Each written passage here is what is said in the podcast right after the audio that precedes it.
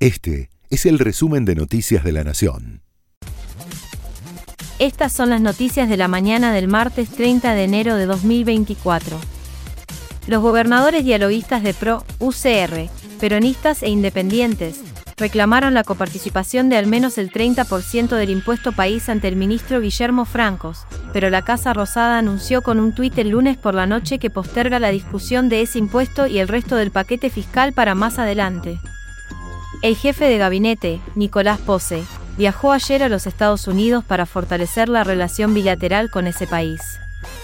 En Washington, Pose tiene previsto un encuentro con la subdirectora gerente del Fondo Monetario Internacional, con el secretario adjunto del Tesoro estadounidense y el subsecretario de Asuntos Internacionales.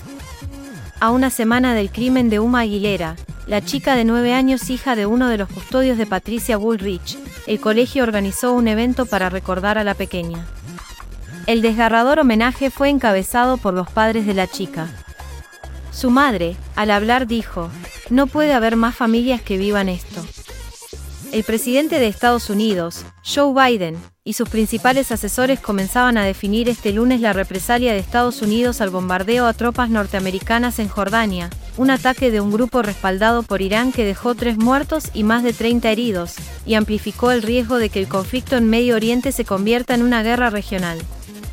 Un tratamiento con hormonas de crecimiento, obtenidas de la glándula pituitaria de cadáveres, sería el responsable de que cinco personas menores de 55 años sufran demencia en Inglaterra, ya que, según un estudio, se contagiaron la enfermedad de Alzheimer en el tratamiento. Este fue el resumen de Noticias de la Nación.